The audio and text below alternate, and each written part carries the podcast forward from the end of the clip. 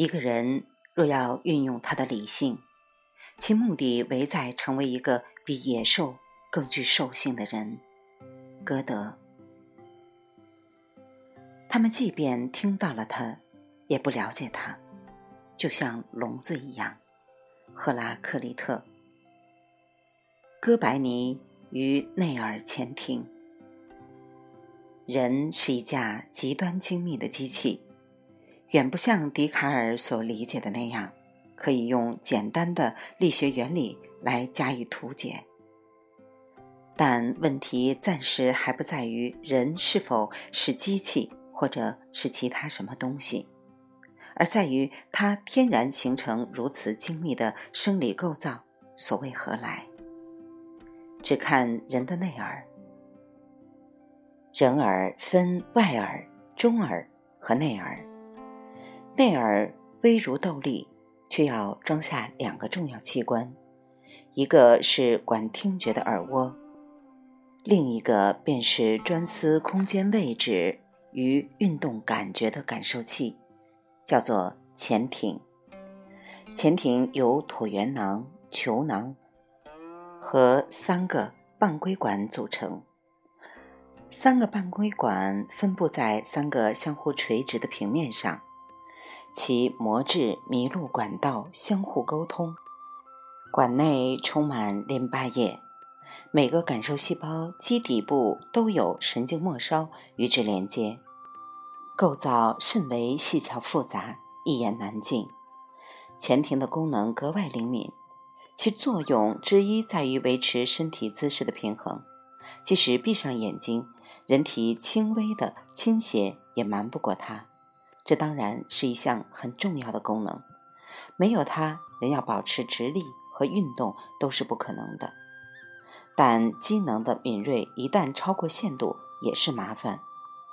譬如有一种常见疾患叫美尼尔氏病，乃前庭膜迷路积水所致。病人只能平躺在床上，不敢稍有体位的移动，甚至连眼睛都睁开不得，否则即感天旋地转、翻江倒海，以至于弄得恶心呕吐、五内不宁，如此昏昏然无以自持，嫩的。叫人怎样生活？然而，人类随着地球高速翻转，灵敏的前庭半规管却对此一无感觉，致使人类空活了上百万年，还不知道自己脚下的大地竟是一个自行转动的球体。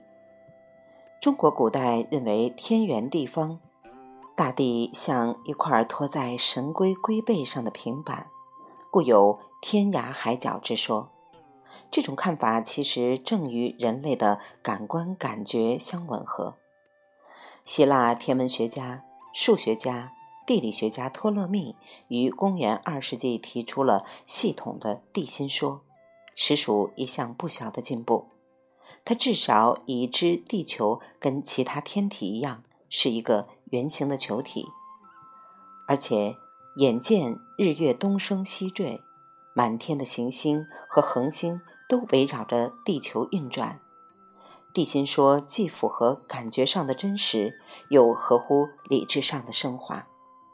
岂能不令人信服、流布天下？只有哥白尼的日心说起初着实让人困惑，因为地球以每秒钟数十公里乃至数百公里的速度自转和公转。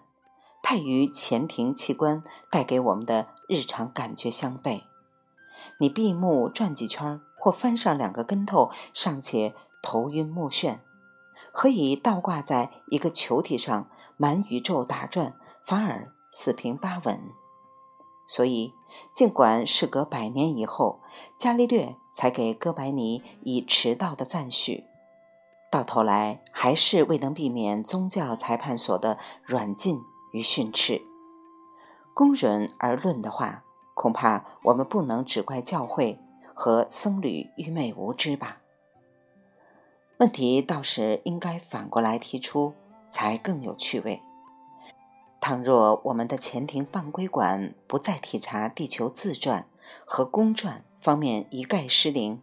岂非人人天生就都是一个个灵秀无比的哥白尼？而且，科学的春天又何须等到公元十六世纪才姗姗来迟？换言之，拉开了人类科学史序幕的哥白尼，在很大程度上只不过填补了小小前庭器官的失能。这真是一桩足以令全体人类嗟叹不已的旷世憾事。不过，这里有两个疑点值得思考：其一，感官的愚钝未尝不是一种十分必要的保护机制；其二，如果真是如此，理智超越感觉又将意味着什么？第一个疑点是显而易见的：如果我们一天到晚都处在对地球旋转运动的准确感知之中，亦即处在远比染上美尼尔氏病更为严重的颠三倒四之下，恐怕眩晕浑噩的人类早就已经不知所终了吧？也就是说，我们感官机能的设立仅以维护机体自身的稳态生存为限，超过这个限度就一定会造成戕害，而且是无可容忍的戕害。即便这种超越能够使我们获得更真实、更丰富的信息也罢，所以我们的前庭器官绝不肯叫人直接收获天体运行的规律，他宁可蒙蔽我们，好让卑微的人类哪怕是傻乎乎的活下去，也千万不要闹出什么为追求真理而献身的崇高结局。事实上，前庭半规管的构造。和机能正是建立在地心引力的物学原理基础上的，它只单向度的保证有机体与地球之间的运动协调关系，此外概不负责。原因是，除太阳和月亮之外，其他天体对地表生命的影响微乎其微，尽可以忽略不计。而对太阳和月亮的关照，又尽可以交给其他感官，借助其他方式予以处置，并不必由前庭器官来包办一切。既然如此，代表着人类意象的哥白尼，为什么还要跳过前庭去寻求超前发展呢？这正是第二个疑点所要求解答的问题。展望人类的文明史。这个问题并不是一个孤立事件，它实际上是人类所有智力活动共同特征。譬如，公元前五世纪，古希腊哲人刘基伯为了追究万物的始因所提出的原子论，迄今仍是粒子物理学的前沿课题。然而，这个课题在很大程度上是由某种微观视觉或微观感觉的缺陷造成的。须知，对于最原始的宇宙物态，例如电子或质子说来，世间万物，包括我们人类自身，都是这些基本粒子演运而成的后裔。这是一个极其简单的处理对象，他们只需借用自己固有的物理感应属性。例如电磁作用力等，就足以把握任何有关的微小粒子了。例如质子借其正电荷来获取以及获得负电子，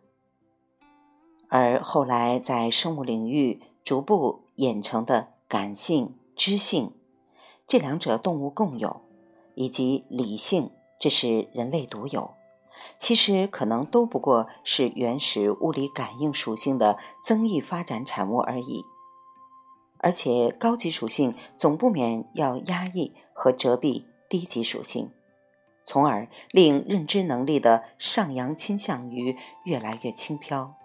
就是说，我们人类现在不得不借用的理性智慧和种种仪器，大约只是为了弥补业已丢失的原始感觉罢了。再譬如，生物学家发现许多昆虫，如蜜蜂、鸟类，如鸿雁，乃至某种哺乳动物，如猕猴等，都能看见光谱范围超出人类世界的紫外线。许多水生生物，如海豚、鲸等，能听见振频低于十六赫兹的次声波，而蝙蝠又能听见振频高于两万赫兹的超声波。这些都是人类感官失能或感觉失察的领域。于是，我们费尽心机地制造出各式各样的诸如光谱仪和振频仪之类的工具，结果无非是重建或追溯某些原始依存关系。其聪明灵巧的体质生理结构，如感觉和思维器官，和质质代偿产物，如延长生理器官的人造器具。在作用上，至多相当于递补了那些先祖祖类原有的低等感知之和。换句话说，我们是在使用一系列更复杂、更费力的方式，去处理那些原本也许是分外简单的对象和问题。若然老天将我们人类引上自然进化的最高峰，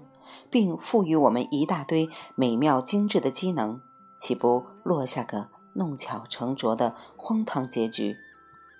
不言而喻，超越于感官之上的认知发展，一定也是一种必须。就像前述的感官效能限制是一种自然给定的必须一样，对此谁都无话可说。不过，你的超越似乎并不能给你带来更多的知识，反倒让你越发看不清知识的源头。你的感知层次升华的越高，你的寻根能力就距意识越远。这就好比那些可以感知粒子或原子的电磁感应能力，其实并没有完全脱离你的身体，它只是沉淀在了细胞代谢的深层，例如爆膜离子交换，甚至它就潜伏在你的精神活动下面。例如神经极化反应，只可惜你无论如何都无法把它打捞出来，让它显现为直觉或思想，否则科学史上的一切深究和难题，岂不是全让你一人一蹴而就，大功告成？于是逆向回溯不成，人们只好向前挺进，且唯恐跑得不快。以至于尼采还要痛斥俗众，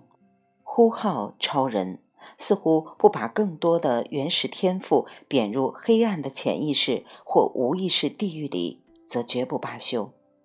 殊不知，你向前跑得越远，后面丢得越多。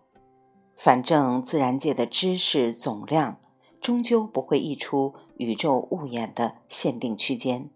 你又何苦像猴子掰玉米，边捡边弃，徒劳无功？问题可能还不止于此。鉴于目前的智能飞跃和科技进步，导致地球环境大遭破坏，人类的整体生存危乎待哉，于是不得不着手策划如何才能飞往天外，另谋新的立脚之地。为此，我们当然首先要感谢超越潜艇、启动科学的天文学家哥白尼。然而，人们可曾想过，如果我们跨越感官限制，开启智慧殿堂，并借以理清了地球与其他天体的关系，其结果只是为了毁坏地球，逃往他乡，那么是否还不如当初？索性彻底接受前庭器官的限制，也许今天和未来的人类反而会活得更安全一些。要知道，人类问世少说已有三百万年，其中二百九十九万年都生活在严格的感官管制之下，看起来虽然有些窝囊，整体生存状况却安然无恙，更无任何。危亡灭种之虞。而今我们僭越感官的限制，才不过数千年，甚或数百年，却已慌慌然初见灭顶的前兆。你想想看，那自然规定的感官阈限，是不是别有一番耐人寻味的深层意蕴呢？未完待续，来自清音儿语子青分享，欢迎订阅收听。